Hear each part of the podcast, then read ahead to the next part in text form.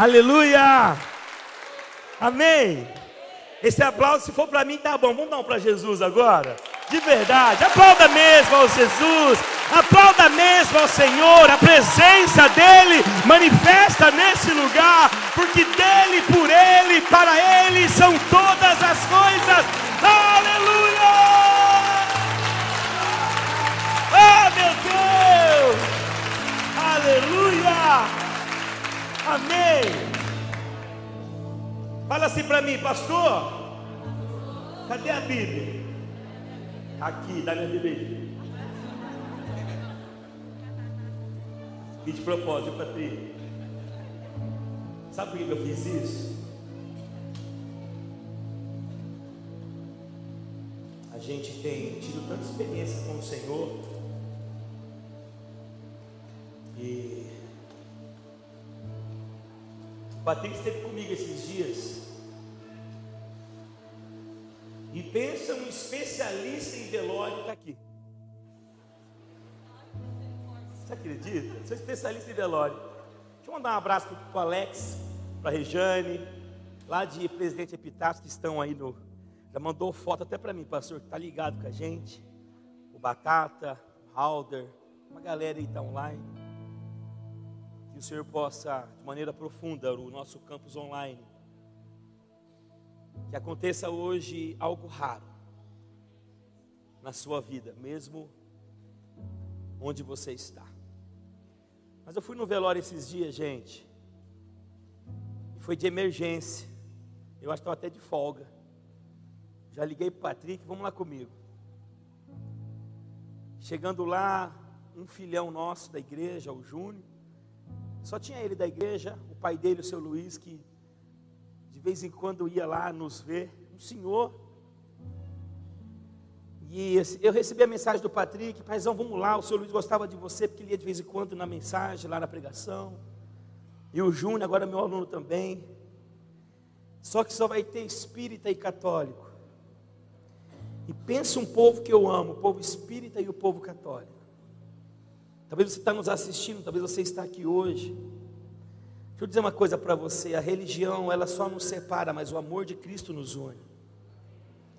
Quem nos chama de evangélico, católico, espírita é a revista Veja, a revista Época.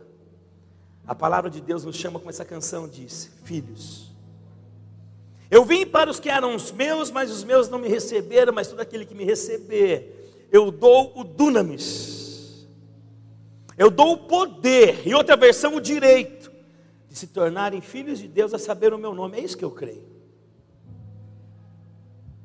E eu estava sem a Bíblia. Só que todo velório tem uma Bíblia desse tamanho. Uma pretona cheia de foto, eu gosto dessa Bíblia. E de repente o Senhor falou assim: pega a Bíblia, eu peguei a Bíblia.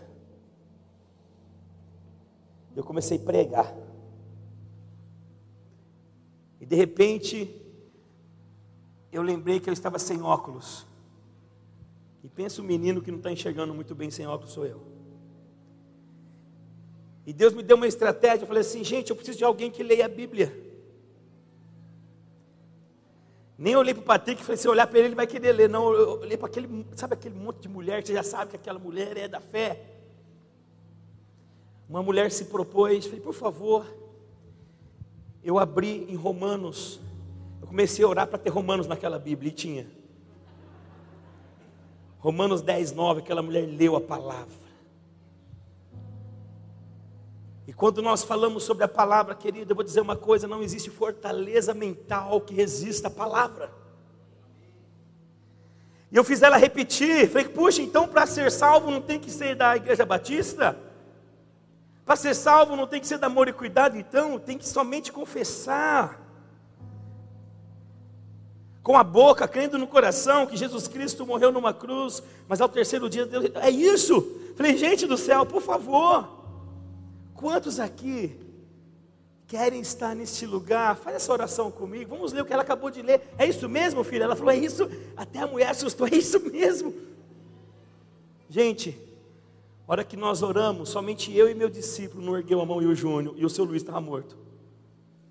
O resto todos entregaram a vida para Jesus ali. E é isso que conta. Sabe, pastor, temos que nos preparar, claro que temos. Mas eu vim nessa noite, nesse encerramento dessa conferência mais profundo, trazer uma palavra de fé para você. Porque se nós fortalecemos a nossa fé nessa noite, se nós entendermos isso, a nossa fé literalmente será inabalável. Tá aí o slide, queridos? Tá ou não? Então manda aí. Eu vou tentar ser bem rápido, amém? Porque eu fiquei sabendo que tem uma porção me esperando. Eu estou brincando, queridos. Mas deixa eu dizer uma coisa para você. Se desarme nessa noite. Talvez se você veio ver o pastor House, você perdeu a viagem. Mas se você abrir seu coração neste momento, algo inédito vai estartar no seu coração. Levante sua mão direita, deixa eu profetizar. Levanta a mão direita, você que crê em profecia. A profecia sempre vai te aproximar de Jesus, amém? Mas eu declaro sobre a sua vida que a partir desta conferência, o Senhor está destravando a sua alma para pisar em lugares inéditos nesses dias. Recebe isso, por favor um lugar preparado pelo Senhor, onde você fará toda a diferença nesses dias. Amém. Por que está falando isso, pastor? Porque Hebreus capítulo 11, e o versículo de número 1 é o único lugar na Bíblia que diz o que é fé. Exemplos de fé, o pastor Ricardo está cansado de falar aqui. Existem milhares, mas o que é fé? Está somente em Hebreus capítulo 11, versículo 1. E na versão NVI, diz que a fé é a certeza daquilo que se espera e a convicção daquilo que você não vê. Então, saber e entender que Jesus está aqui na pessoa do Espírito Santo é fé. Entender, queridos, que algo novo já está acontecendo é fé.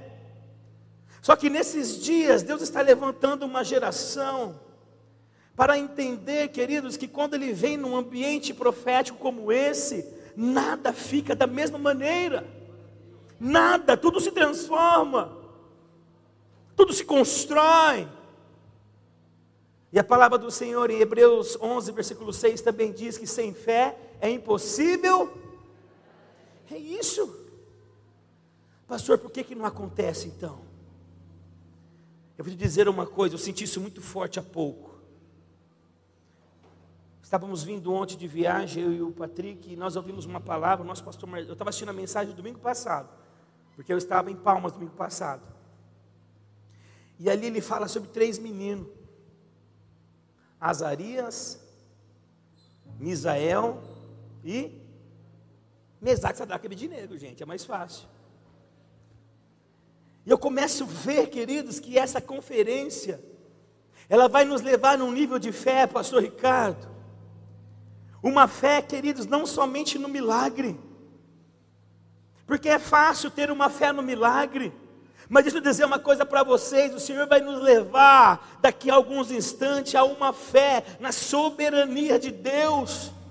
Onde foi lançada uma música um tempo atrás, não sei se você consegue aí, filho. Se Deus fizer, Ele é Deus. Quem já ouviu essa música? essa música foi feita na fornalha.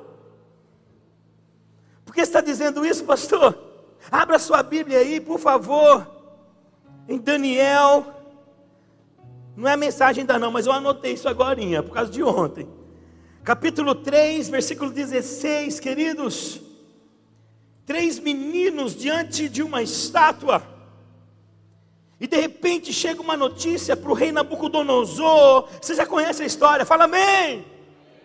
Você sabe que ele não se prostra. E de repente o rei chama de novo e fala assim: Ó, oh, vou falar uma coisa para você. Se não se prostrar, e ele gostava dos meninos, ele fala assim: Eu vou ter que lançar vocês dentro da fornalha, porque é um decreto. E de repente esses meninos eles lançam uma palavra e eles dizem: Olha assim, Sadraque, Mesaque e Abidinego responderam ao rei: ó oh, Nabucodonosor, não precisamos defender-nos diante de ti. Se formos atirados na fornalha em chamas, o Deus a quem nós prestamos cultos, Ele pode nos livrar. Fala comigo, isso é fé no milagre. Só que eles dizem assim: mas se ele não nos livrar, saiba, rei, que não prestaremos culto aos teus deuses e nem adoraremos a imagem de outro que mandaste. Isto é fé na soberania, gente. É a canção.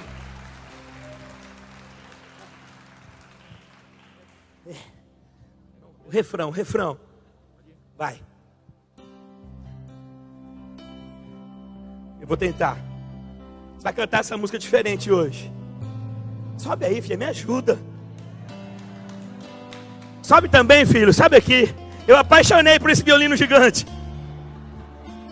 É violoncelo que fala? Vai do começo, vai do começo. Vamos chapar, gente. Olha para quem está do lado. Oh, não, não, senta aí, senta aí. Segura, segura, segura, segura. Senta aí. Deixa eu falar uma coisa para vocês. Isso é muito louco, Patrick. Tem gente que fala assim: toca aquela música lá para abrir o céu. Deixa eu dizer para você: o céu está aberto faz mais de dois mil anos, gente. Você entende? Você é a canção que Deus gosta de ouvir. Pastor, eu sou desafinado. Para mim, você é desafinado. Eu já falei isso aqui quando eu vou a outra vez. Deus, Ele ouve com o nariz porque a nossa adoração sobe a Ele como aroma suave nessa noite, aleluia. Então faz o seguinte, fica em pé, faz alguma coisa aí.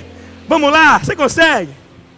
Minha fé não está firmada. Quem sabe canta ao vivo. Coisas que podes fazer. Tem letra aí? Eu aprendi a te adorar pelo que é. É os meninos lá dele vem o sim, o amém. Somente dele, mais ninguém. A Deus seja o louvor. Vai pro refrão, vai pro refrão. Se Deus fizer, diga.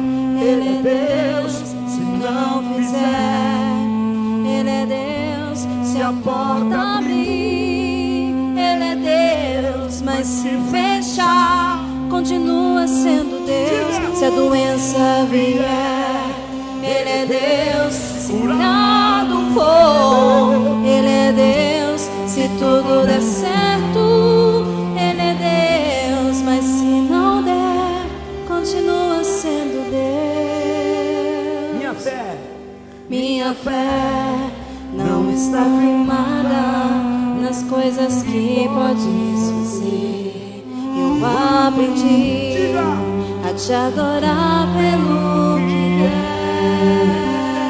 és. Dele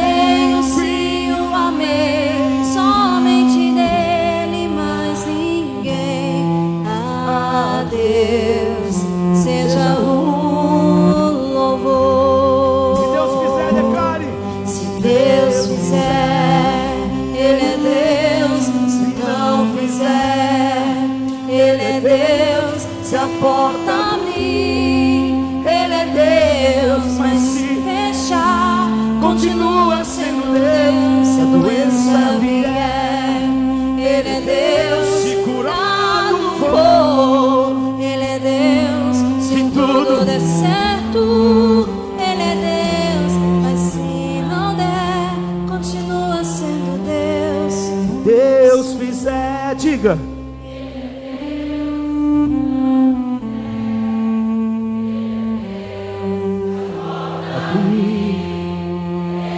Ouça o teu coral, Senhor. Se a doença vier, declare isso. Curado for, se tudo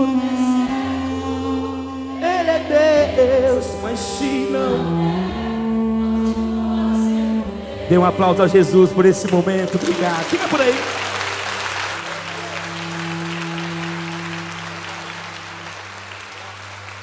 Pode sentar. Olha para o lado aí e fala assim: Deixa eu adorar. Sabe, queridos, algumas coisas estão sendo estabelecidas nessa conferência, e você sabe o que ele está fazendo. E deixa eu te dizer uma coisa: aquilo que o Senhor estabelece, ninguém muda. E diante desse episódio que não está nem no esboço, nem no slide, o que, que Deus quer nos dizer? Escuta uma coisa: tem gente aqui que ainda não entendeu que até o não de Deus é pedagógico. Falamos sobre isso no hotel agora. E nós não estamos preparados para ouvir um não, né, gente? Mas eu quero dizer para você nessa noite que nós estamos levantando, pastor Ricardo, uma geração curada nesses dias. Porque uma geração curada, queridos, é uma geração que vai ouvir a Deus e não vai desistir. Traz uma cadeira para ela aí, filhinha. Eu sou meio movido à adoração. Quem lembra a primeira vez que eu vim aqui? Eu sou meio movido assim, gente. Eu sou meio intenso mesmo. Sabe, eu ministro como se fosse a última oportunidade da minha vida. Como de fato pode ser. E nós precisamos entender isso. Nós precisamos cultuar ao Senhor como se fosse a primeira, mas também como se fosse a última chance. E como diz aquela canção, uma chance igual a essa talvez eu não possa ter. Eu quero estar na tua presença, nem que seja a última vez. Essa letra ela tem que explodir em nosso coração nesses dias. Você pode dizer amém? E talvez você fale assim, ah pastor, mas eles eram Isaac, é, Mesaque, Sadraque e Abidinego. Quem sou eu? Deixa eu dizer uma coisa para você, você já cantou quem é você? É que talvez você não entendeu o que está cantando nesses dias. Mas você é o foco do amor de Deus nessa terra. Ele te fez único, única, com um propósito. Sabe qual é o propósito de Deus para a sua vida? Talvez você não sabe. É receber o amor dele. Porque ele te amou de tal maneira que ele enviou o seu filho único para que, se você crer nele, você não vai perecer, mas vai ter a vida eterna. É o que a Bíblia diz para nós. A questão é que nós olhamos para nós, Patrick, e nós falamos assim: eu não consigo, eu não posso. Gente, desde a minha conversão em 1999, o Patrick estava lá comigo, esse menino. Eu saí de lá tão apaixonado por Jesus, mas eu não sabia nada. Eu aprendi três notas musicais: Ré, Dó, Sol. Aí apareceu um Mi menor que é só pôr dois dedos no violão. Sabe o que eu falei? Eu vou conquistar as nações. Só que a igreja que eu fui no face a face não me aceitou. Que eu fiz muita coisa errada. Hoje entreguei o Patrick aqui um pouquinho, que ele não gostava de mim também. Hoje é meu escudeiro fiel. Hoje ele falou no carro para mim que ele é capaz de dar a vida pela minha vida. Gente, você não sabe quanto isso foi forte para mim, cara. Isso é muito forte. E Deus está levantando uma geração de discípulos dispostos a morrer por causa ou por uma causa. Ele um dia ouviu falando isso para o pastor Marcelo. Eu dou a vida por aquele cara. Sabe o que é interessante? Interessante que nós, às vezes, num ambiente assim, é fácil falar isso. Mas esse amor de Jesus nos constrange de tal maneira que ele fala assim, cara, eu transformo você do nada, eu coloco em tudo.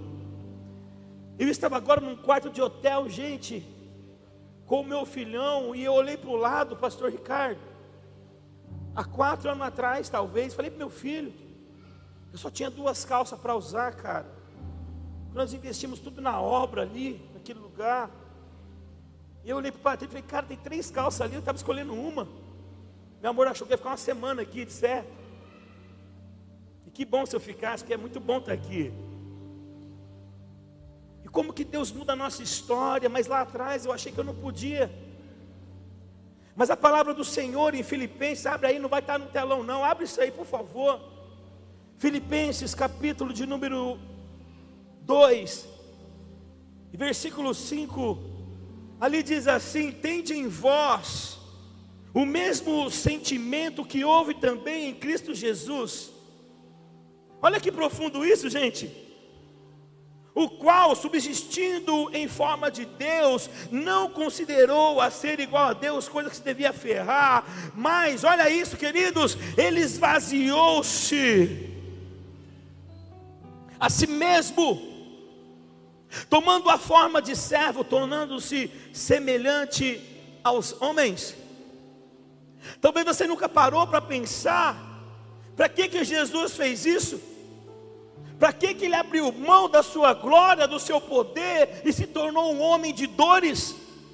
Porque Isaías capítulo 53 e versículo 2, abre aí por favor, você precisa ler isso comigo. Ali a palavra do Senhor diz: Pois foi crescendo como um renovo, perante ele, e como uma raiz que sai de uma terra seca, ele não tinha formosura e nem beleza, e quando olhávamos para ele, nenhuma beleza víamos, para que poder desejar. Ele era desprezado e rejeitado dos homens, homens de dores, experimentado no sofrimento, e como quem se os homens escondiam o rosto, ele era desprezado e não fizemos dele caso algum. Diga amém. De quem que nós estamos falando, gente? De Jesus. Jesus ele era tão simples, se ele tivesse aqui hoje, ele está, digo, como homem. Talvez não daríamos microfone para ele. Quando ele foi ser entregue, ele era tão simples que os soldados falaram assim: qual que é ele? Qual que é ele? Como eu vou saber quem é ele? Ele fala assim: aquele que eu beijar. Quem lembra disso? Eu quero dizer para você sobre um Jesus homem hoje aqui, nesse primeiro momento. É, é regressivo ali, né, pastor? É meu tempo. Fechou. Olha aqui para mim, por favor. Jesus, Ele mostrou para a humanidade, tem mostrado até hoje, ele tem dito para nós que nós vamos ter aflições, diga amém. De repente você chegou aqui hoje, está numa luta. Deixa eu dizer uma coisa para você mais uma vez, já disse de manhã, a luta que você está enfrentando, a circunstância que você possa estar passando, não define quem você é. Jesus ele se esvazia para mostrar para mim e para você que se ele conseguiu, nós também conseguimos como homem como mulher de Deus que você é. E a palavra do Senhor diz que no mundo tereis aflições, mas Ele diz assim: Eu venci, vocês vão vencer também, como homem, porque Ele fez tudo no poder do Espírito Santo, nós sabemos disso. E faz logo uma conferência do Espírito Santo que eu me convido para vir aqui. Eu dou oferta para vir aqui. Patrick pagou o hotel. Selado, filho? Falando sério, pastor. De repente Jesus chega lá no Rio Jordão, você já conhece a história? O primo dele está lá batizando uma galera. De repente ele vê ele chegando. E João está sendo indagado, quem que é o cara que vocês falam tanto? Cadê ele? Aquele do cabelo loiro, cacheado, os olhos azuis que Hollywood fala. E Jesus está lá no bolo já e ninguém sabe. Aí ele fala assim: Eis aí o Cordeiro de Deus que tira o pecado do mundo. Cadê quem? E Jesus chega perto dele, ele fala assim para Jesus na versão NVE, viu, pastor? Cara, o que está fazendo aqui? Desse jeito. Ele fala assim: Eu vim ser batizado, primo. Ele, você é louco? É. Eu não sou de nem desamarrar sua sandália, cara. Eu que teria ser batizado por você e você vem a mim. Ele fala assim: Faz logo para se cumprir a palavra, o exemplo. Porque batismo não salva ninguém, fala amém. Mas ele mostra a sua paixão por ele. Fiquei tão feliz ali, o cerimonial. Que o povo fala Santa Ceia por aí, né, pastor? Vocês são demais. De repente, Jesus é batizado. E se você prestar atenção na história de Jesus, até os 30 anos, nem o capeta sabia que ele era o cara. A palavra diz que quando ele sai das águas, em forma de uma pomba, o Espírito Santo paira sobre ele, e a Bíblia diz que uma voz do céu diz assim: Este é o meu filho amado, a quem me comprazo. Por que está dizendo isso, pastor? Porque ali na salinha, Deus mudou uma parte da mensagem, já já, já, já eu concluo, da fé. E ali na sala, eu, pastor Ricardo, pastor, a minha antena fica ligada 24 horas, cara. E ali dentro o pastor Ricardo falou assim: rapaz do céu, vocês não têm medo de, de, de polêmica? Cara, a gente ama polêmica. Vocês não têm ideia. O apóstolo Paulo ele fala assim: que falem bem ou mal, mas fale de mim. Gente, nós estamos tá nessa vibe. E lá em promissão, quando eu estava lá, eu decidi, gente, porque eu sou apaixonado em arrumar confusão. E eu decidi fazer um skate, um campeonato de skate dentro da igreja, pastor. Eu te falei isso já ou não? Meus líderes chegou em mim, o chão pintadinho, rapaz. O pessoal lá é meio doido, eles alugaram um prédio para 5 mil pessoas, nós tinha 23 pessoas. E eu fui. E quando eu lancei o campeonato de skate, os caras falaram assim: paizão, vai estragar tudo o chão. Vai riscar tudo o chão. Eu falei, querido, vamos abençoar a loja de tinta, vamos abençoar o pintor. Estou aqui para abençoar. Tem gente que reclama que fura o pneu, não tem? Eu dou glória a Deus. Tem algum borracheiro cristão orando, precisando desse dinheiro. Nós temos que parar, gente. Nós temos que mudar nossa mentalidade. Temos que saber que todas as coisas cooperam para o bem daqueles que temem e são chamados pelo Senhor. Ah, meu Deus, tem gente que é muito pessimista. Amém. Ah, meu Deus. Todas as coisas, todas, todas cooperam. Ah, esse pastor vai atrasar cinco minutos. Eu estou atrasando porque é um livramento para nós. Amém. Cheguei no hotel ontem que vou falar. Uma e meia da manhã. Atrasadíssimo. Queria vir para o culto. Ah, só tem um quarto. E esse quarto é uma cama de casal e não tem outro. Eu amo o Patrick, mas não estou nesse nível de dormir junto. Não vou conseguir. Pensa um trator. Eu falei, não é possível, gente. Já mandei mensagem para o pastor Ricardo. E ele estava com o celular desligado. Mandei para o nosso secretário. O rapaz do balcão está desesperado.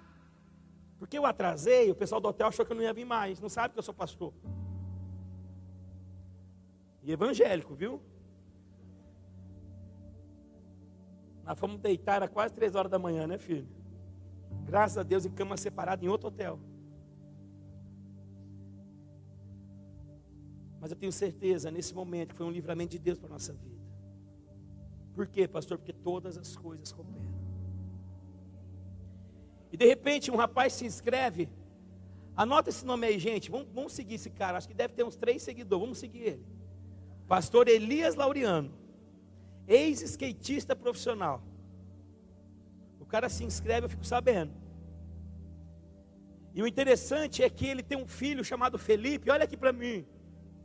Que ele tem uma dificuldade motora, a parte direita do corpo dele não funciona. Sabe? E o cara escreve esse menino. E eu não estou entendendo nada. Falei, eu falei, meu amor, amor, eu vou ficar no campeonato, quero ver esse menino andar. E de repente, gente, chega a hora do Felipe andar.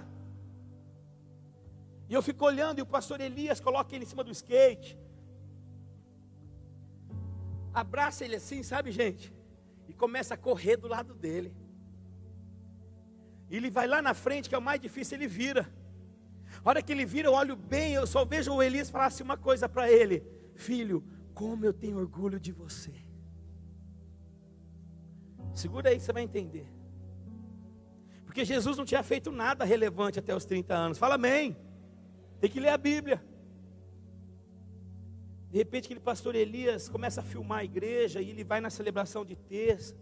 E Deus começa a fazer uma grande multiplicação ali. Em dois anos e oito meses, nós era mais de mil pessoas em célula lá naquela cidade. E de repente o Elias vai nas terças-feiras, e ele chega para mim e fala: Pastor, eu posso levar esses vídeos lá para Cafelândia? Eu queria mostrar para a minha liderança. Falei, cara, você deve fazer isso. Porque nós recebemos, celebramos e repartimos. É isso, nós estamos aqui hoje repartindo com você algo do nosso coração. E um dia ele chega para mim, tem uma conferência de família. Na última hora, o pastor Marcelo me envia para ministrar no Mato Grosso. Minha esposa vai lá e é uma benção. Tem três famílias. A conferência de família. Foi numa chácara e ele vai lá de novo, pastor. Na quinta-feira nós não tínhamos evento na igreja, não tínhamos nada. E ele falou assim: o senhor pode mandar alguém da intercessão lá para dar uma palavra de oração para nós? Eu falei assim, Elias, você deixa eu ir lá? Ele falou assim: Meu Deus, pastor. Eu falei Eu posso levar a adoração? Porque nós tínhamos, eu tenho um, nós um material lá, gente, nós ia para as praças, a gente invadia tudo. O ministério chama invasão. Ele falou: Pode sim. O pessoal ensaiou, meu filho era baterista, pegamos duas caminhonetes para pôr as coisas, as caixas, a bateria, e geralmente o culto é 20 horas. Chegamos lá, 7, 19 e 30. Já tinha começado, fazia meia hora, era 19 horas, eu não sabia. Já tinha acabado a adoração. Falei para os meninos: deixa tudo aí, entra a gente, já vou ministrar. Estamos atrasados, precisamos na bola. A hora que eu entro, a igreja está lotada, tem seis pessoas. Com o meu pessoal deu 15. E eu subi, peguei o violão com as minhas três notas, louvei poderoso Deus. É ao que está sentado. Si menor. Ó, fiz isso. Mandei o hino nacional. Para tirar aquela correria minha. Sou meio agitado, né, pastor? E comecei a ministrar uma mensagem com o tema Cinco coisas que Deus não conhece. E eu ministrei essa palavra como se tivesse três mil pessoas ali. Só para você não ficar preocupado, que Deus sabe todas as coisas, amém? Mas Ele não conhece um pecador que Ele não possa salvar. Ele não conhece um doente que Ele não possa curar. Ele não conhece um casamento que Ele não possa restaurar. E eu ministrando, e, e eu estava com tanta eloquência ali, pastor do céu, que eu fiquei apaixonado por eles. O Felipe, que só tem o, o lado esquerdo, ele é o baterista da igreja. Ele toca carrom com uma mão só e a minha, minha garganta secou, e ninguém me levava água, meu, meus meninos vidrados na palavra. Eu tipo olhava assim e eles não entendiam. E a voz indo embora. O Felipe levantou. Ele foi cinco metros, que era a igreja, o comprimento da igreja. Ainda bem que nós não montou o som, não ia caber lá dentro, ia, ia perder os seis que tem. Ele foi lá, pastor, no fundo, no bebedouro, pegou um copinho de plástico com água. Ele percebeu. E quando ele foi voltando, Patrick, no meio da igreja, estava só metade, porque ele balançava andando. E ele chega do lado ali. A hora que ele me entrega, eu falo, Felipe, você é demais, cara. Ele olha para mim e fala assim, Pastor Haldman, quando eu crescer eu quero ser igual ao Senhor. Eu falei assim, cara, você é muito melhor do que eu. Eu pego aquele copo d'água, eu tomo um pouco e Deus vem no meu coração. Agora você vai entender. E o Senhor fala assim ao meu coração, o Haldman, quando ele chama de Haldman é problema. Você acredita que o pai do Elias ama ele? Eu falei, lógico que eu sei. Eu vi lá no skate. Não, não, você não está entendendo. Você sabia que o Felipe nunca vai fazer um gol no interclasse para alegrar o coração do pai dele? Você sabia que o Felipe nunca vai tocar uma bateria com as duas mãos para alegrar o pai dele? Você sabia que o Felipe não vai conseguir tocar uma guitarra para alegrar o coração do pai dele? Eu falei assim: Senhor, o que o Senhor quer dizer para mim? O Senhor veio ao meu coração e falou assim: Deixa eu te dizer uma coisa. Não é a eloquência que você prega que atrai meu coração por você. Não é o conhecimento teológico que você tem que atrai meu coração por você. Não é a maneira que você se veste ou se porta que atrai meu coração para você. O que atrai meu coração para você é que você é meu filho amado, a quem eu tenho muito prazer. Levanta sua mão direita, por favor. O Senhor manda dizer para você nessa noite: Não importa importa o que você fez, não importa o que você está passando, você é filho amado dele, ao qual ele tem grande prazer. Receba esse amor nessa noite, pelo amor de Deus. Oh! Olha para o lado e fala: Você pode, pela fé Deus te trouxe aqui para empoderar o seu coração, porque amanhã é dia de ganharmos vidas, amanhã é dia de pregar aos olhos e, se preciso, aos ouvidos. Alguém disse: pregue o Evangelho, se preciso, use de palavras. Quem está entendendo o que o Senhor está dizendo? Eu declaro que uma fé inabalável alcança seu coração nessa noite. E para ter uma fé inabalável, você precisa ter um estilo de vida de santidade. Um estilo de vida santo. E nós estávamos há pouco ouvindo uma mensagem, eu e o Patrick. E eu descobri, pastor, Moisés não viu a terra prometida não é por conta de ter batido na rocha, é porque ele deixou de mostrar a santidade de Deus para o povo. Não é isso, filho? E nós podemos sair daqui, queridos, e viver um estilo de vida santo, ao qual vai impactar todos os lugares que nós colocarmos a planta do nosso pé. Diga amém. Sabe por quê? Porque uma fé inabalável, ela produz em nós um compromisso com Jesus. Deixa eu dizer uma coisa para você, olha aqui para mim. O Senhor não te chamou para ser um simpatizante, porque simpatizante não vai herdar a vida eterna, só vai herdar a vida eterna os filhos de Deus que estão dispostos a morrer por esta causa. Você sabia que somente filhos morrem por uma causa?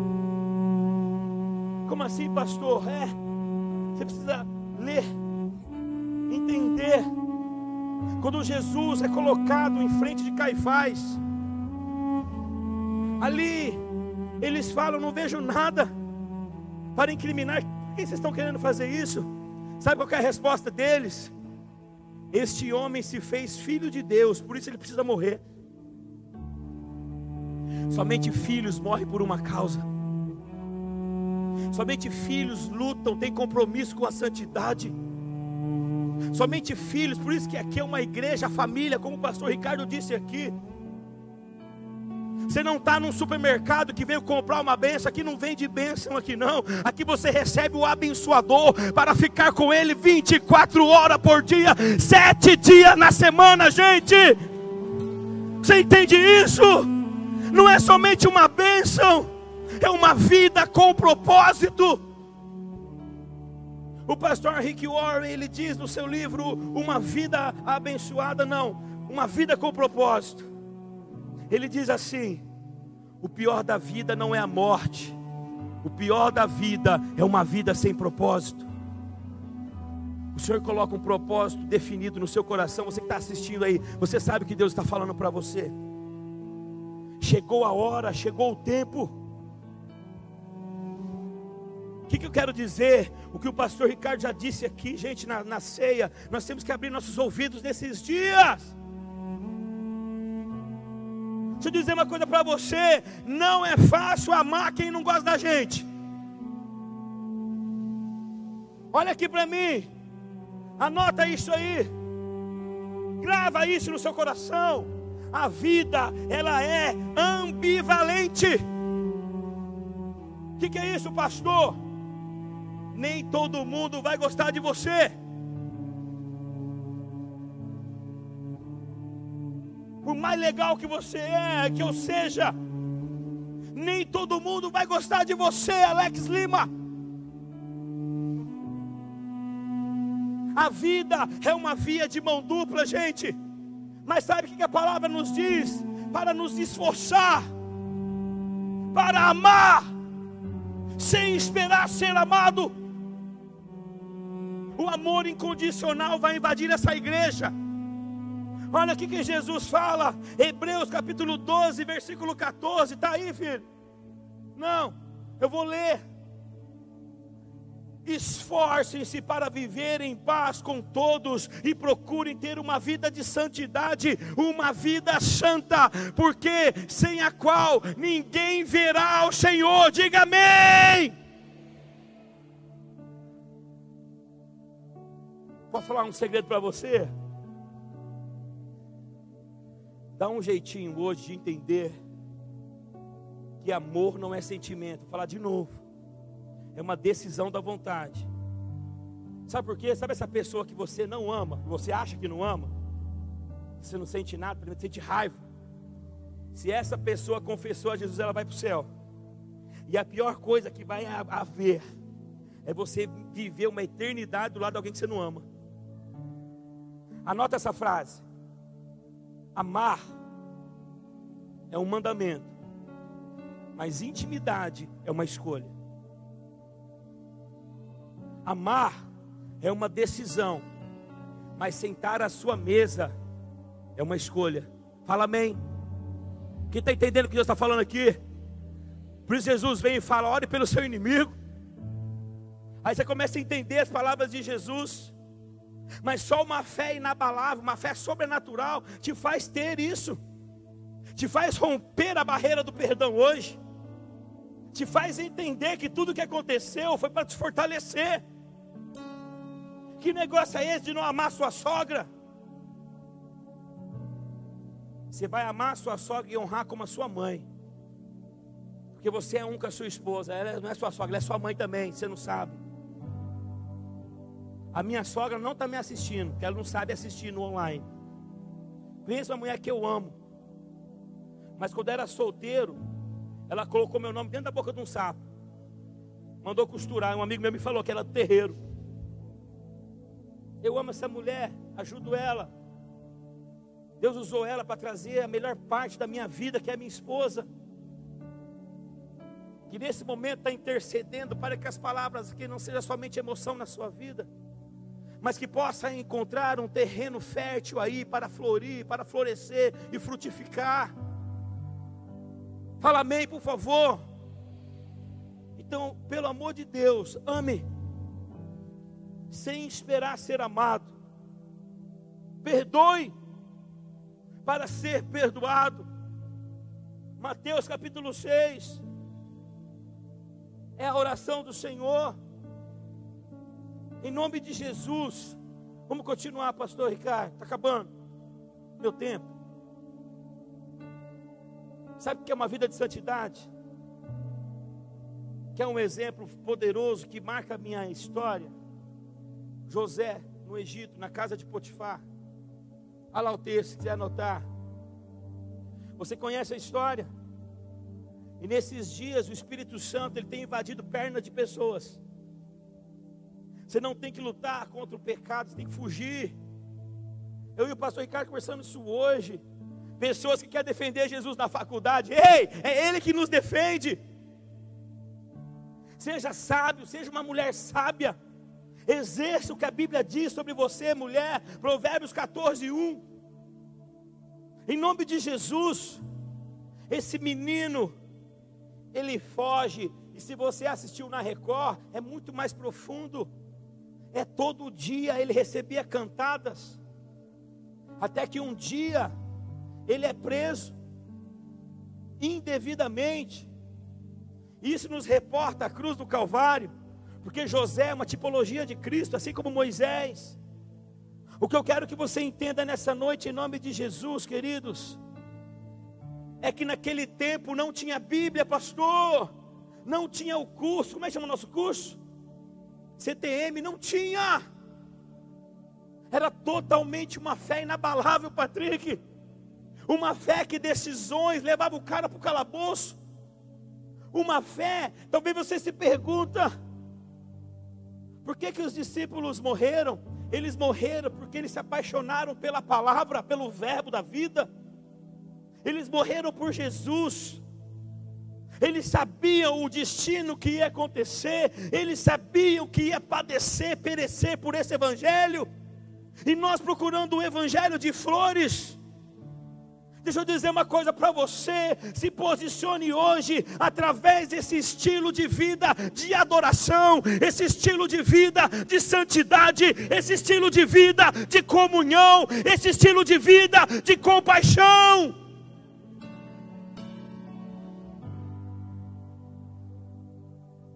Eu vejo algo novo acontecendo na adoração dessa igreja. Eu estava de olho no guitarrista já. Não sabia que era seu filho.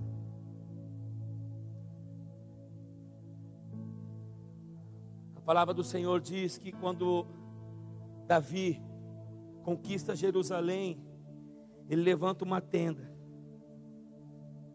E a Bíblia diz que essa tenda era adoração 24 horas. E qualquer lugar dentro dos quatro cantos da cidade, dentro dos muros, se ouvia uma canção, mas não sabia quem eram os adoradores, que Deus falou comigo forte, de manhã e à tarde, antes de chegar aqui, é que o Senhor está levantando a tenda caída de Davi. E Deus vai dar canções para vocês, proféticas, que as nações vão ouvir, mas não vai saber que é de Piracicaba.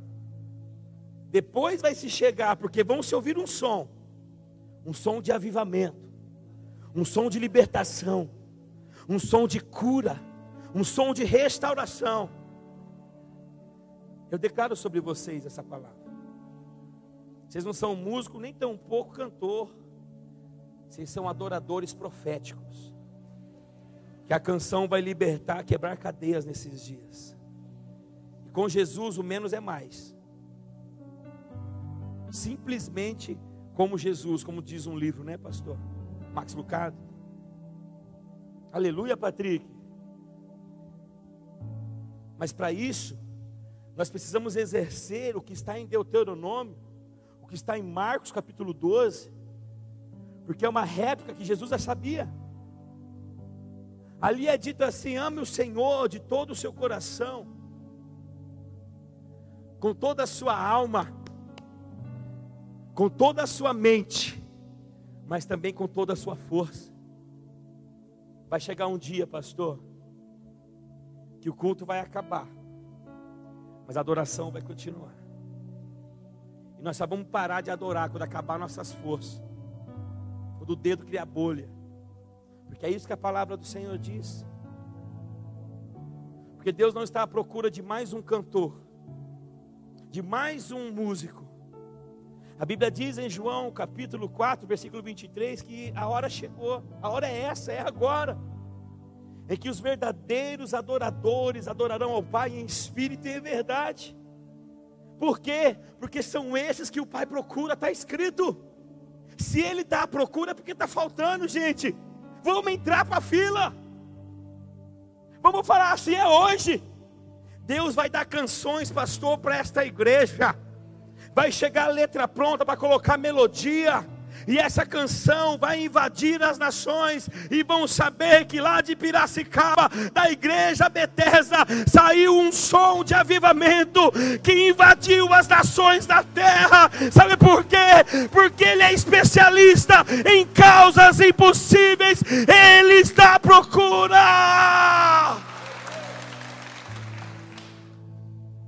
Ah, sabe, queridos,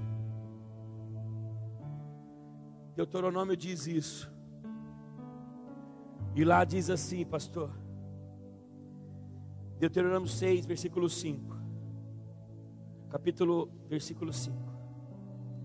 O versículo 7 ele fala assim: repita isso para os seus filhos com frequência. Conserve a respeito delas quando estiverem em casa. Sabe o que está falando aqui? Olha ali.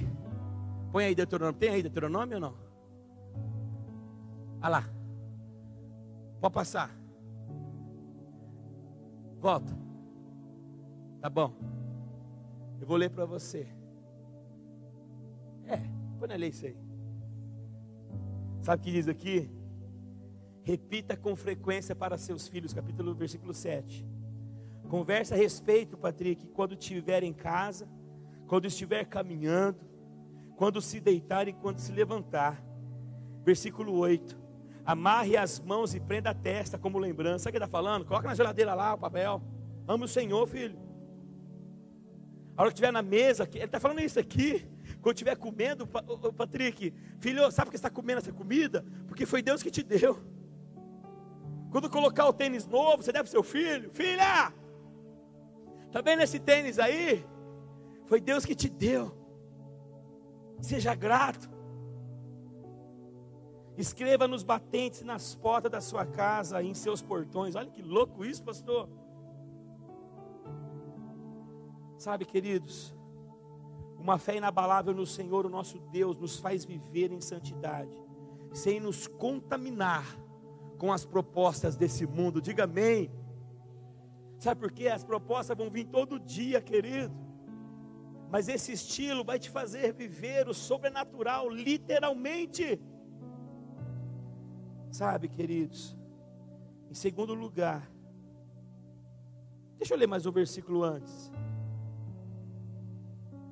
aquilo que eu falei de Daniel, no capítulo 1, versículo 17, diz assim: Deus concedeu aos quatro rapazes uma aptidão em comum para entender todos os aspectos de literatura, de sabedoria, e Daniel concedeu a capacidade especial de interpretar sonhos. Sabe o que, que diz aqui? O que eu vejo para a nossa igreja nesses dias, pastor. Por mais simples que você seja e que o seu filho seja, o Senhor fará como esses meninos na Babilônia, eles serão dez vezes mais sábios, onde Deus colocar eles. Deus vai colocar pessoas nesses dias em lugar de destaque, você vai se assustar com isso, mas você vai se lembrar dessa conferência mais profunda. Você vai se lembrar que uma palavra foi lançada sobre o seu coração e você tomou posse disso. Eu nunca esperei estar onde eu estou, o Patrick sabe disso.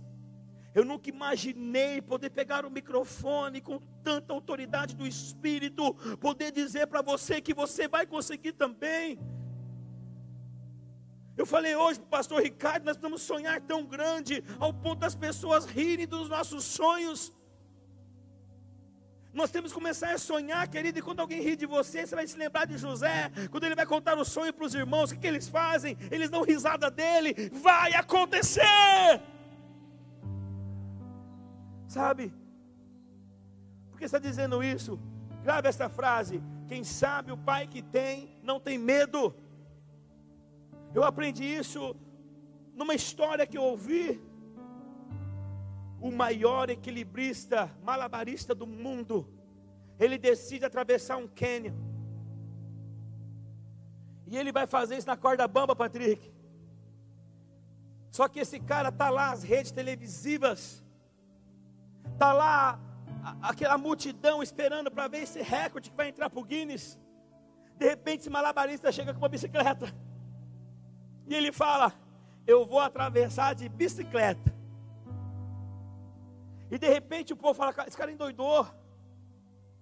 Sabe aquela bicicleta sem pneu, filho? Só o aro. Só que ele fala assim: Gente, eu vou agora. Só que eu só vou se alguém vir aqui sentar no cano da bicicleta e atravessar comigo.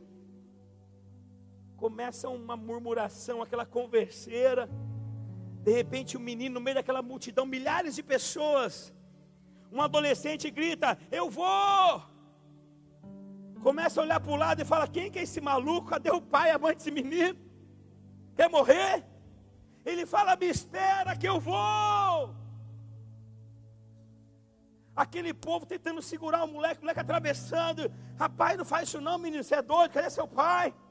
Cadê sua mãe? Cadê a família desse menino? Começam a gritar. Eu estou chegando, me espera que eu vou. A hora que ele passa a multidão, ele se lança no braço daquele marabari, daquele, daquele equilibrista. E ele fala: Papai, eu vou com você. Por quê? Quem sabe o pai que tem não tem medo. Sabe quem é seu pai? Seu pai é o Criador dos céus e da terra. Seu pai tem o controle de todas as coisas. Seu pai é aquele que sabe quantos cabelos tem na sua cabeça. Seu pai é aquele que uma árvore ou uma folha da árvore não cai sem autorização dele. Seu pai é aquele que te formou de maneira única e especial. Seu pai é aquele que te trouxe aqui nessa noite para empoderar o seu coração, para você sair daqui como uma leoa, para você sair daqui como um leão, para você sair daqui como um conquistador, como um matador de gigantes, para você sair daqui, ah meu Deus, com uma força sobrenatural, e essa força sobrenatural se chama amado Espírito Santo de Deus. Eu vou terminar. Uma fé inabalável nos faz atravessar as provações e vencê-las. A nossa oração tem que ser: quanto a mim, eu sei que meu redentor vive, que um dia por fim se levantará sobre a terra. Quem falou isso? Jó. Quem tem uma fé inabalável, Patrick, não desiste de sua fé na hora das provações, das aflições, das dificuldades ou dos problemas. Uma fé inabalável. Quem tem uma fé inabalável, em terceiro lugar, coloca aí, filho. É cheio de coragem e não retrocede. Fala amém. Um dos exemplos disso é o rei Davi. Vocês lembram? Quem sabe o que é valente? A palavra valente. Sabe o que significa ser valente? É saber que você vai tomar um couro, mas você enfrenta. Quem entende isso? Davi era valente. Davi tinha uma promessa. Ele foi ungido. Ele sabia que ele não tinha ainda sentado no trono. Tem gente que não entende por que, que ele foi enfrentar o gigante. Sabe o que, que ele foi, gente? Primeiro que ele chegou lá e viu aquele cara zombando do povo de Israel. Mas segundo, ele sabia que tinha uma promessa e a promessa não tinha se cumprido. Mas assim como o Senhor disse naquela ocasião em números que Deus não é homem para que minta, nem filho do homem para se arrepender. Por acaso ele vai falar e não vai cumprir? Esta é a palavra. Ei, deixa eu te dizer, existe uma palavra lançada sobre a sua vida e ela vai se cumprir no detalhe da vírgula. Vai se cumprir. Uma grande multiplicação está chegando, pastor. E vai encontrar uma igreja santificada, maculada, imaculada aqui, preparada para amar aqueles que precisam ser amados. Está chegando essa hora. Davi responde ao filisteu: Você vem a mim com uma espada, uma lança e um dardo, mas eu vou enfrentá-lo em nome do Senhor dos Exércitos, o Deus de Israel, o Deus que você desafiou, e ainda hoje eu vou arrancar sua cabeça. Levante sua mão direita. Gigantes cairão essa semana, e você vai arrancar a cabeça, porque esse pecado você não vai cometer mais. Você recebe isso. Em quarto lugar, uma fé inabalável. Quem tem uma fé inabalável, sabe que está eternamente seguro. Sabe quem é essa segurança eterna? Falem comigo bem forte: Jesus. Sabe, queridos, quando você conhece bem o Deus que você serve, você tem a convicção da sua fé. E esta convicção a torna inabalável. Porque se perguntarmos quem tem fé, todo mundo tem fé, gente. A questão é que Deus coloca hoje uma fé inabalável. Eu quero terminar com isso para você. Quem quer receber hoje uma fé inabalável? Faz o seguinte então. Somente submeta-se a uma paternidade. Vocês têm um pastor apaixonado por vocês. Vocês têm pastores apaixonados por vocês. E a cada dia que Deus nos traz aqui, Ricardo, nós nos apaixonamos mais. Pastor Marcelo é apaixonado por você. Por isso que ele mandou aquele recado. Não manda para ninguém. Através de mim, não. Vocês têm tudo o que vocês precisam para avançar e romper. Mas isso só vai acontecer diante de um posicionamento, diante de uma paternidade bem resolvida, diante de um coração leal, apaixonado. Porque lealdade, queridos, não quer dizer que eles vão acertar sempre com a gente. Nós temos que blindar o nosso coração e entender que esta é a última igreja que você pula de galho em galho. Você vai criar raízes nesse lugar, você vai se apaixonar pela visão. Você vai se apaixonar pelo traficante, pela prostituta. Deus me deu uma experiência esses dias, pastor. Eu tinha uma reunião em Aracatuba e nós tínhamos algum tempo. E eu falei assim para minha esposa: Eu vou abençoar nossa família, vou pagar uma porção de frango lá no shopping de Penápolis. E eu tinha separado 110 reais de dinheiro. Eu já tinha pesquisado, 50 uma porção, ganhei até um arroz com o rapaziada da igreja de Aracatuba. Cheguei lá, pastor, sentamos, eu fazendo aquela presença com a, com a família, né? Para mandar a porção. Comemos, tinha, ainda tínhamos uns 50 minutos. Falei assim, amor, você não quer ir ver as vitrines? É, gosta de ver vitrine, né? Pode comprar, na verdade. O homem que não deixa, vai ver vitrine. Eu peguei o Randré, meu filho, e falei assim: filhão, vamos na loja americana ali. Que eu preciso comprar um lenço, porque pastor tem que usar lenço. Eu ainda não estou nesse, nesse, nesse nível, mas eu vou usar. Eles lencinhos, né? Tinha 60 conto no bolso. Cheguei na loja americana, vi a caixinha com três lenços. Sabe quanto? Setentão. Falei, Espírito Santo, não é hoje. Achei um absurdo, 70 reais, três lenços. Mas é o preço. Olhei para o lado da caixinha de lenço, lupo, três meia por 9,99. Falei, é hoje, Senhor. A meia está no meio do pé já. Fala a verdade, não é gostoso colocar uma meia nova no pé, gente? As irmãs falam que é ver sapato, pastor. Eu peguei aquela meia, gente, meu Randré, vamos, filho, vamos, pai. Sentamos no banco do shopping, atirei, joguei minha meia no lixo. Coloquei aquela meia nova, que delícia, gente. Meu celular chega uma mensagem da pastora Ana. Vocês têm que vir, vocês têm que ter meia hora para chegar, que eu tenho um compromisso, preciso antecipar. Já tive uma reunião com a minha esposa. Eu, dei, eu tenho um assobio, gente, quando eu faço ele, minha família, até os discípulos vêm. Faz assim, ó.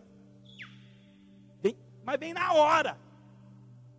Eu dei esse assobio, minha mãe chegou, mas veio marchando, brava. Ela e a Nicole. Nós só estamos olhando. Falei, não, amor, é que a pastora mandou. Você não olha seu celular? Nós temos que ir agora. Peguei ele, saí, falei, amor, nós estamos atrasados. E na Chateaubriand tem duas rotatórias, pastor. Na segunda rotatória é um motel. Hora que eu estou passando, gente, uma prostituta faz assim para mim. Eu falei, Espírito Santo, eu estou atrasado. Ele falou assim: encosta. Eu encostei, abri o vidro lá da minha esposa. Meus dois filhos atrás, minha esposa abriu o vidro. Aquela mulher encostou. Eu falei assim, moça, eu não sabia nem o que eu ia falar. Mas é loucura o evangelho. Esses dias, eu vou voltar nesse assunto. Já acabo. Um empresário ligou para nós, falou assim, pastorzão, Nilton Raniel, nós temos que inaugurar aqui uma, uma, fábrica desse tamanho aqui, gente. Os caras tinham acabado, aquele churrascão. Eu gosto do churrasco, pastor do céu, olha a dica. Hein? Pastorzão, você não pode vir aqui dar uma palavra para os peão aqui. Está tendo churrasco, eu estou indo, filho. Catei meu discípulo, o Júnior Rancapelli. Vou trazer ele aqui ainda, né, Patrick? Pensa um cara top. Rancapelli, que onde ele pega, ele é meu aluno de Gil, ele arranca a pele literalmente. Ele é muito bruto. Conheci o chuveiro elétrico com 17 anos. Meu parceiro de discoteca.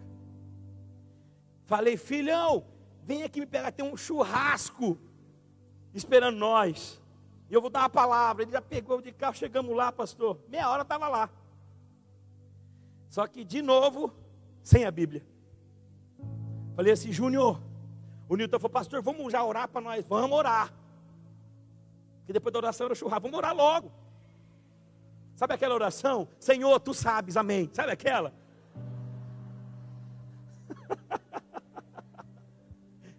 Júnior, vai lá no carro.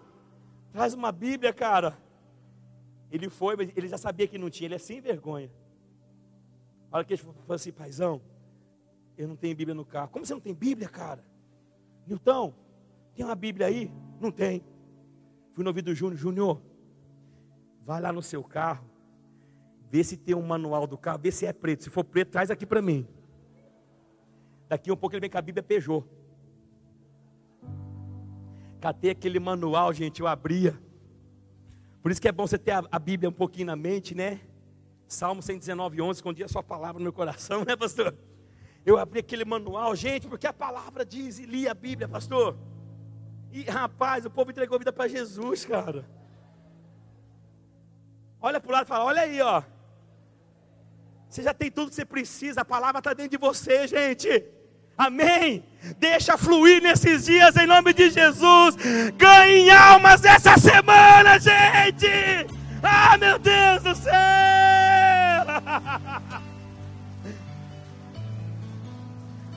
Abriu o vidro para a mulher. Acabou meu tempo, pastor. Estou acabando. Abriu o vidro para a mulher. Falei, sei o que eu falo. Minha mulher não entendia nada, meu amor. Só que ela sabe que Deus está fazendo algo. Eu falei assim, moça, eu parei para te dizer que Jesus tem uma obra linda para completar na sua vida. Já lembrei, Filipenses 1,6.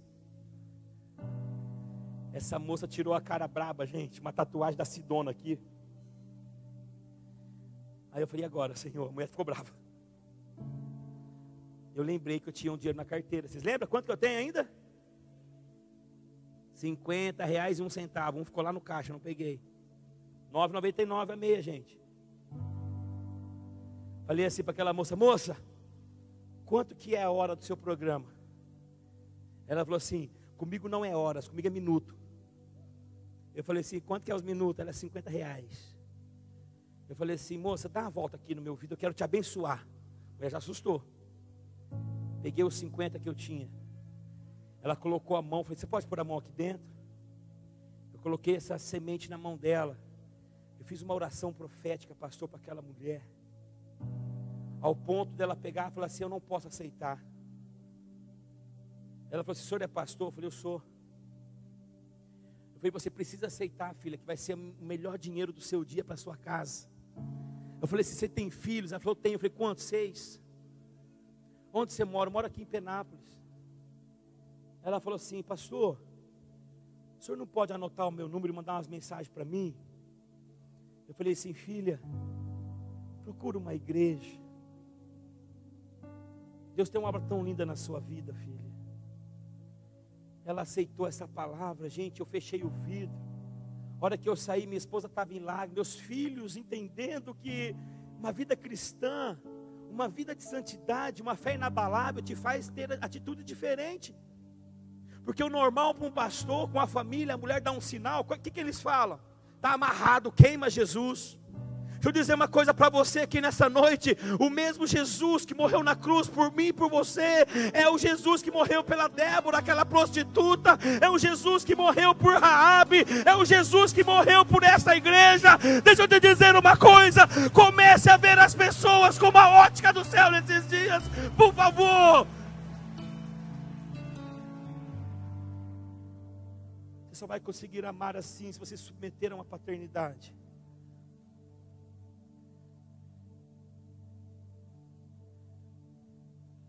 Duas pessoas me marcou hoje daqui no Instagram. Sabe qual é a primeira coisa que eu vejo? Desculpa te frustrar. É se você tem uma foto com o seu pastor ou com a sua pastora.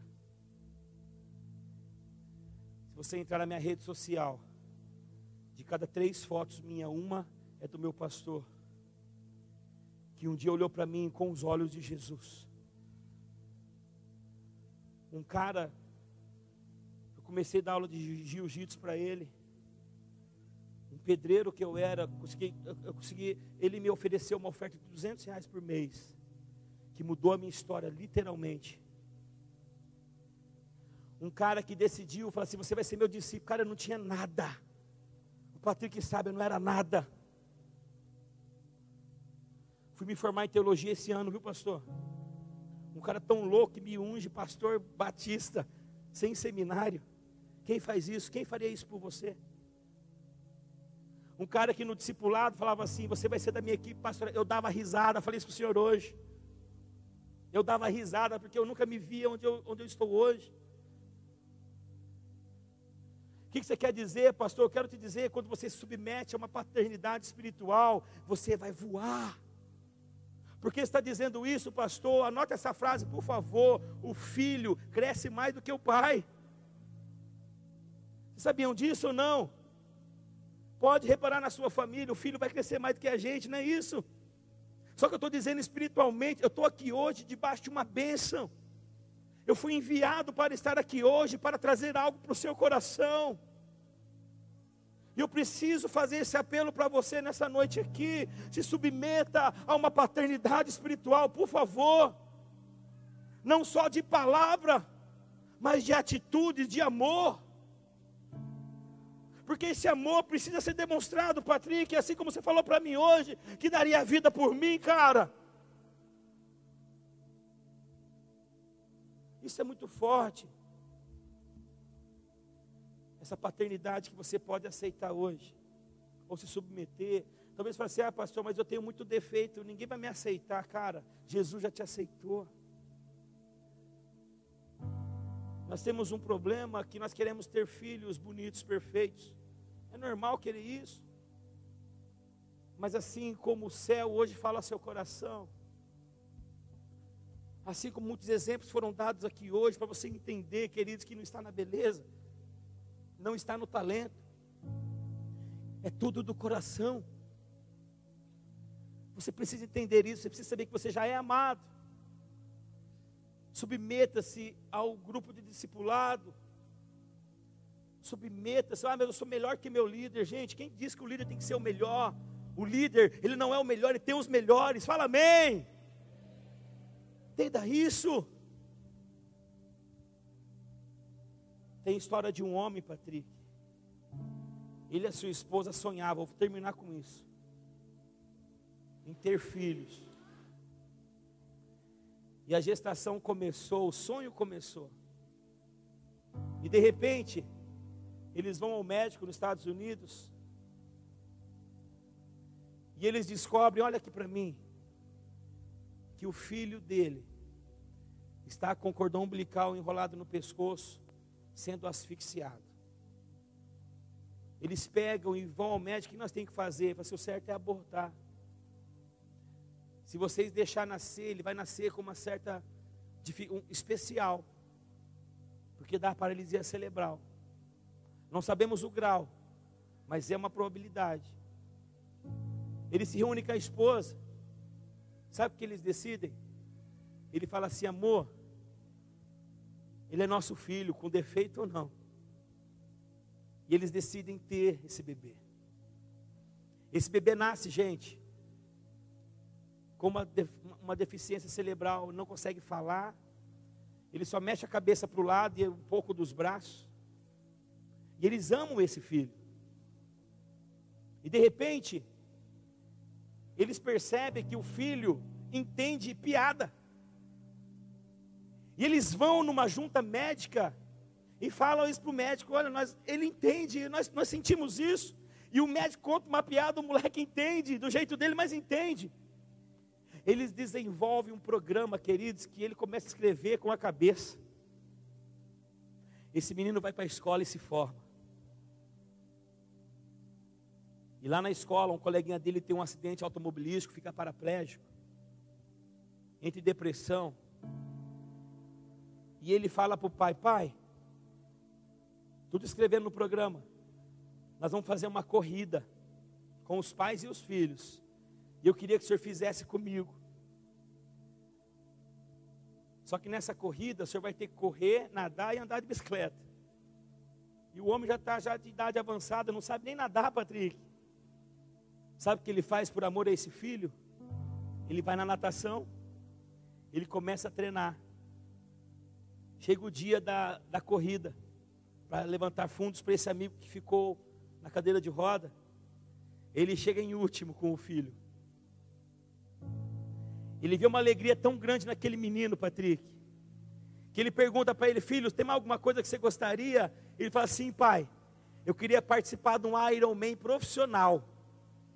Só que a história muda, são quilômetros.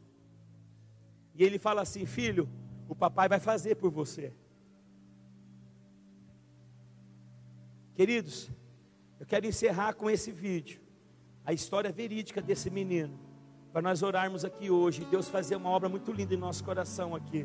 Amém. Coloca o vídeo para nós, apaga as luzes, assista esse vídeo, gente, para a gente orar. Já deu tempo. I can only imagine.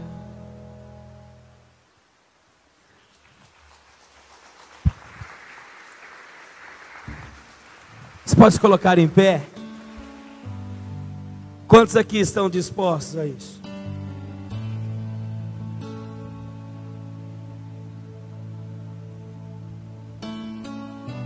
Que essa unção de paternidade, Pastor Ricardo, invada nossas vidas.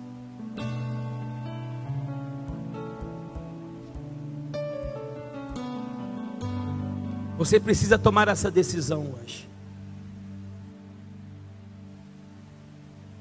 Como eu disse hoje para o Senhor, nós só vamos explodir se estivermos preparados para cuidar de pessoas especiais. E eu quero liberar sobre vocês o que eu recebi, é só isso. Um homem decidiu me amar, me ensinar e acreditar. O nome dele é Marcelo Tosco. Eu tenho certeza que muitos assim como eu, pastor Ricardo, o Senhor vai promover. O Senhor vai ajudar a caminhar pessoas com defeitos, que nós temos defeitos. Mas eu declaro um novo tempo. Um tempo de paternidade jamais vivido nesta igreja. Um tempo de conquista. Um tempo de entendermos que o Senhor pode, que você pode, através dessa unção liberada sobre você. Falamos hoje sobre reconexão de manhã. E terminamos nessa noite falando sobre fé. Somente uma fé inabalável vai te fazer olhar para as pessoas com o olhar de Jesus. Vai conseguir olhar para as pessoas, mesmo que com defeito. Entender que Jesus a ama e que você precisa amar. Somente através de uma fé inabalável essa paternidade, pastor, vai explodir. E vocês serão uma referência de discipulado, de amor, de multiplicação e de cuidado nesta geração. Eu queria orar com você. Eu queria que você colocasse a mão no seu coração, se você puder, e que fechasse os seus olhos.